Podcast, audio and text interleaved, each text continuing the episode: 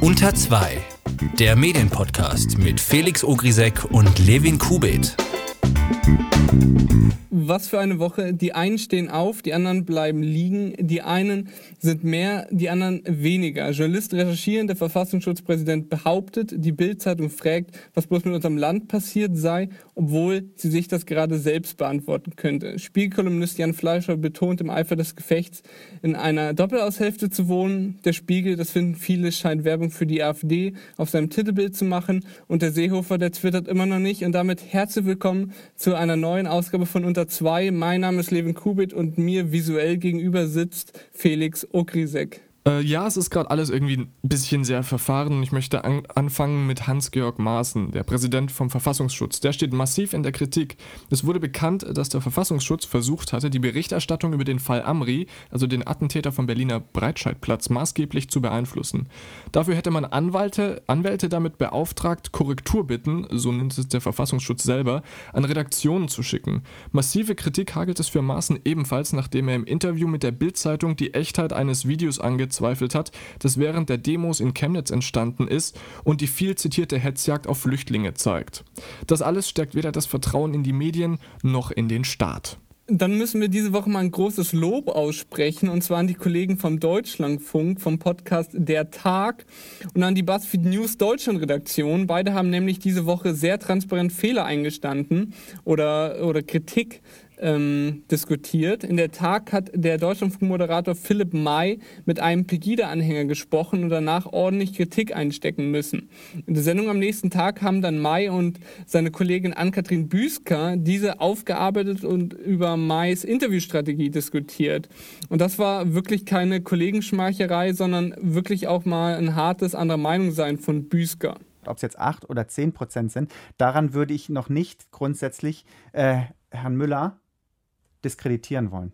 Diskreditieren will ich ihn auch nicht, nee. aber ich stelle die Frage, ob man nicht im Nachhinein, nachdem man ein solches Gespräch geführt hat, die Fakten noch einmal überprüfen muss. Und ich finde, die Fakten müssen stimmen. Mhm. Mhm. Auch also gerade bei so jemandem, der ja auf falschen Fakten seine Argumentation aufbaut. Ja, aber ganz, da finde ich ja zum Beispiel. Ähnliche Selbstkritik beim BuzzFeed News Deutschland Podcast unterm Radar. Die Redaktion hatte sich entschieden, niemanden nach Chemnitz zu schicken und erklärt und bereut ihre Entscheidung nun im Podcast für ihre Hörer und Leser. Gleichzeitig habe ich halt geglaubt, ähm, am, am Montagmittag, dass ungefähr ganz Deutschland Reporter dahin schickt und da irgendwie dann 14 Kamerateams rund um die Nazis stehen und noch irgendwie 40 andere Reporter, die alle Livestreams auf Twitter und Facebook machen.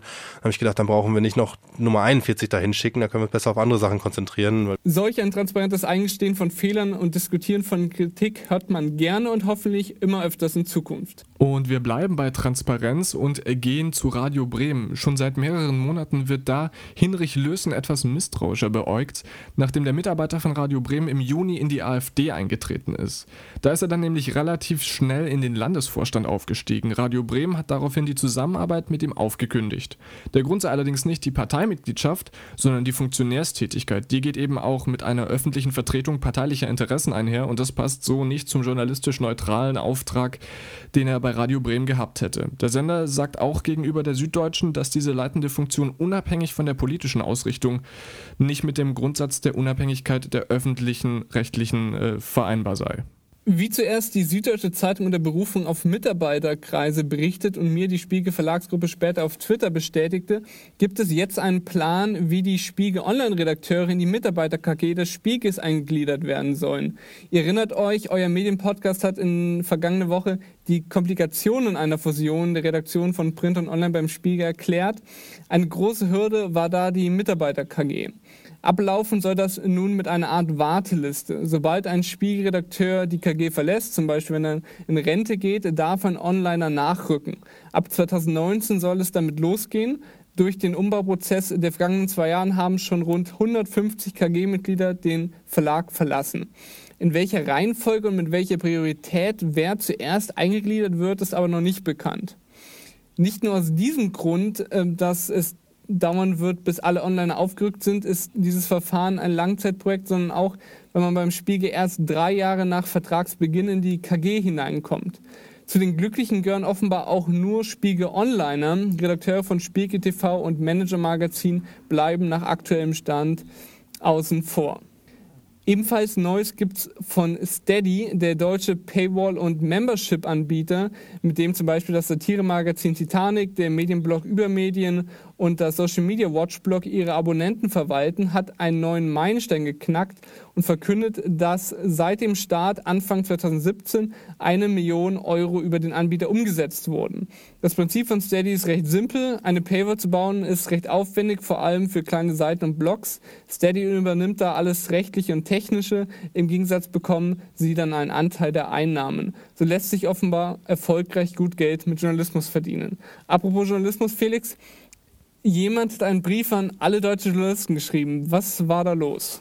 Mhm, das ist vielleicht äh, tatsächlich ein Stück, das demnächst auch in den Universitäten gelehrt wird, dieser Brief. Es geht um den Brief an die jo deutschen Journalisten, veröffentlicht in der Frankfurter Allgemeinen Zeitung vom amerikanischen Journalisten Jay Rosen. Der ist auf Einladung der Robert Bosch Stiftung drei Monate in Deutschland gewesen und hat damit über 50 Journalisten gesprochen, um ein bisschen rauszufinden, wie ticken denn die deutschen Journalisten. Und er hat festgestellt, dass es da fünf maßgebliche Säulen gibt im Selbstverständnis der Journalisten. Das ist äh, zum einen natürlich die Pressefreiheit, zum anderen die Tatsache, dass Berichterstattung nicht alles ist, sondern es auch Persönlichkeitsrechte gibt, die manchmal überwiegen können. Das dritte ist für ihn, äh, was er herausgefunden hat, dass der Rundfunk zu wichtig sei, um ihm den Markt zu überlassen. Das bedeutet eben, dass wir den öffentlich-rechtlichen dezentralisierten äh, Rundfunk haben. Die vierte Säule ist äh, für ihn besonders interessant, denn das ist das, was es in den USA nicht so gibt. Das ist die Tatsache, dass Journalisten die Aufgabe haben, Minderheiten zu schützen und ähm, die öffentliche Gesellschaft am Laufen zu halten. Die fünfte Säule ist dann das, was wir vielleicht alle schon mal gehört haben, nämlich die Objektivität ähm, und da schreibt er dann noch, äh, was sehr wichtig sei, dass man diesen einen Satz, ich zitiere ihn mal eben, dass man sich nicht mit einer Sache gemein machen dürfe, auch nicht mit einer guten. Das bedeutet aber nicht, dass man einfach absolut nüchtern sein soll, sondern dass man einfach vermeiden soll, in Betroffenheit zu versinken. Das ist ein relativ äh, guter Text, relativ lang. Ich bin kein fleißiger Leser, aber den hier finde ich echt gut, den empfehle ich euch äh, wärmstens. Und vieles, was in diesem Text gesagt wird, ist tatsächlich wissenschaftlich so auch ein Thing, denn es gibt in der Kommunikationswissenschaft äh, verschiedene Modelle, um Vergleiche anzustellen zwischen Medien. Und die gängigsten Vergleiche sind das sogenannte mediterrane System, das nord- und zentraleuropäische System und das nordatlantische System. Und alles, was Jay Rosen hier sagt, passt relativ gut in diese Aufteilung. Denn er mit dem nordatlantischen äh, Modell, ein liberales Modell, was er da beschreibt mit dieser äh, vierten Säule, das ist für ihn ein bisschen neu, ähm, für uns allerdings eben was Gängiges. Denn die Idee, dass Links- oder Rechtsextreme den öffentlichen Raum nicht kapern sollen, daran ist so ein bisschen ähm, die Gründung der BRD schuld, wenn man das so sagen will. Es gab nach dem Zweiten Weltkrieg ein großes Re-Education-Programm, sodass die Bürger Deutschlands wieder lernen, wie die Gesellschaft funktionieren kann. Und das ist eben die Demokratie. Und im Zuge dessen wurde der Presse eben die Aufgabe eingeräumt, dass sie in Deutschland die Aufgabe hat, ähm, zu schauen, dass alles gleich und fair bleibt, dass wir alle innerhalb des Gesellschaftssystems äh, diese, nach denselben Regeln spielen. Deswegen ist diese Beleidigung Systempresse insofern auch nicht ganz falsch, weil die Journalisten eben in diesem geschlossenen äh, System Deutschland und Demokratie arbeiten und versuchen, dass alle daran teilhaben können.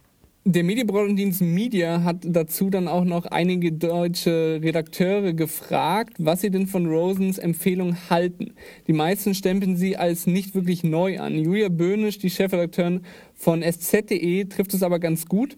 Der Text bringe gut auf den Punkt, was Journalisten in fast allen deutschen Redaktionen gerade beschäftige, meint sie. Zitat, deshalb überrascht mich seine Analyse nicht, aber vielleicht diskutieren wir ja zu wenig über das Offensichtliche und gerade deshalb ist der Text ein guter Denkanstoß.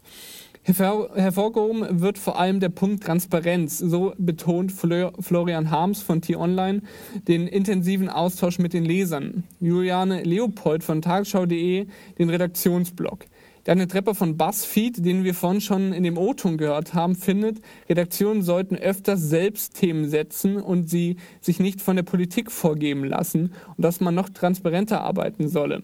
Ein konkretes Beispiel führt er an, dass Journalisten nicht die Bezeichnungen aus Kreisen benutzen sollten, wenn sie etwas von einer Pressestelle erfahren haben, sondern transparent Recherchewege aufzeigen sollen. Das passt ganz gut zu dem, äh, was in diesem äh, Brief hier auch äh, genannt wird, nämlich das sogenannte Agenda Setting. Das ist ein Begriff aus der Sozialwissenschaft, der den Journalisten ganz unverblümt vorwirft, und das ist nun mal so, dass sie eine Agenda haben. Das heißt, dass sie sich Themen aussuchen, dass sie kuratieren. Das kann, im besten Fall ist das neutral.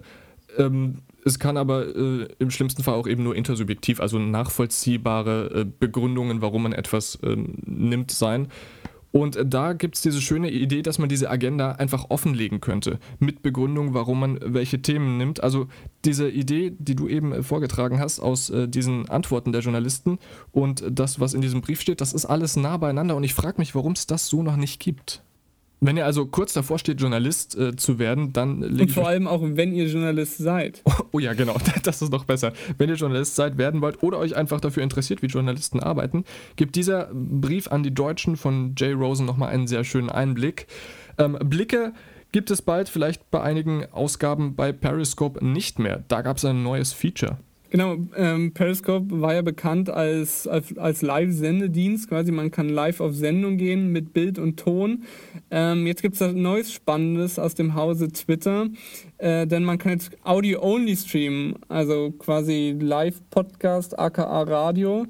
Definitiv spannend. Und äh, mal schauen, wie das so von Journalisten und anderen Mediennutzern aufgegriffen wird. Das ist schön. Journalisten, die hässliches Gesicht haben, haben jetzt neben Podcast und Radio auch noch Periscope. Ich finde das toll. Kommen wir jetzt zum Fail der Woche und der ist dieses Mal leider gar nicht so lustig, sondern entweder sehr, sehr dumm oder sehr, sehr böse. Der Bild-Chefredakteur Julian Reichelt postete ein Bild des Sängers von Feine Sahne Fischfilet, der auf dem Bild einen Hitlergruß zeigen soll. Reichelt postete das Bild mit dem Kommentar sinngemäß: Am Handgelenk sind zwei verdächtige Pixel. Ist das vielleicht ein Fake? Wer kann helfen? Und ich sage mal so, das rauszufinden wäre die Aufgabe eines Journalisten, Herr Reichelt.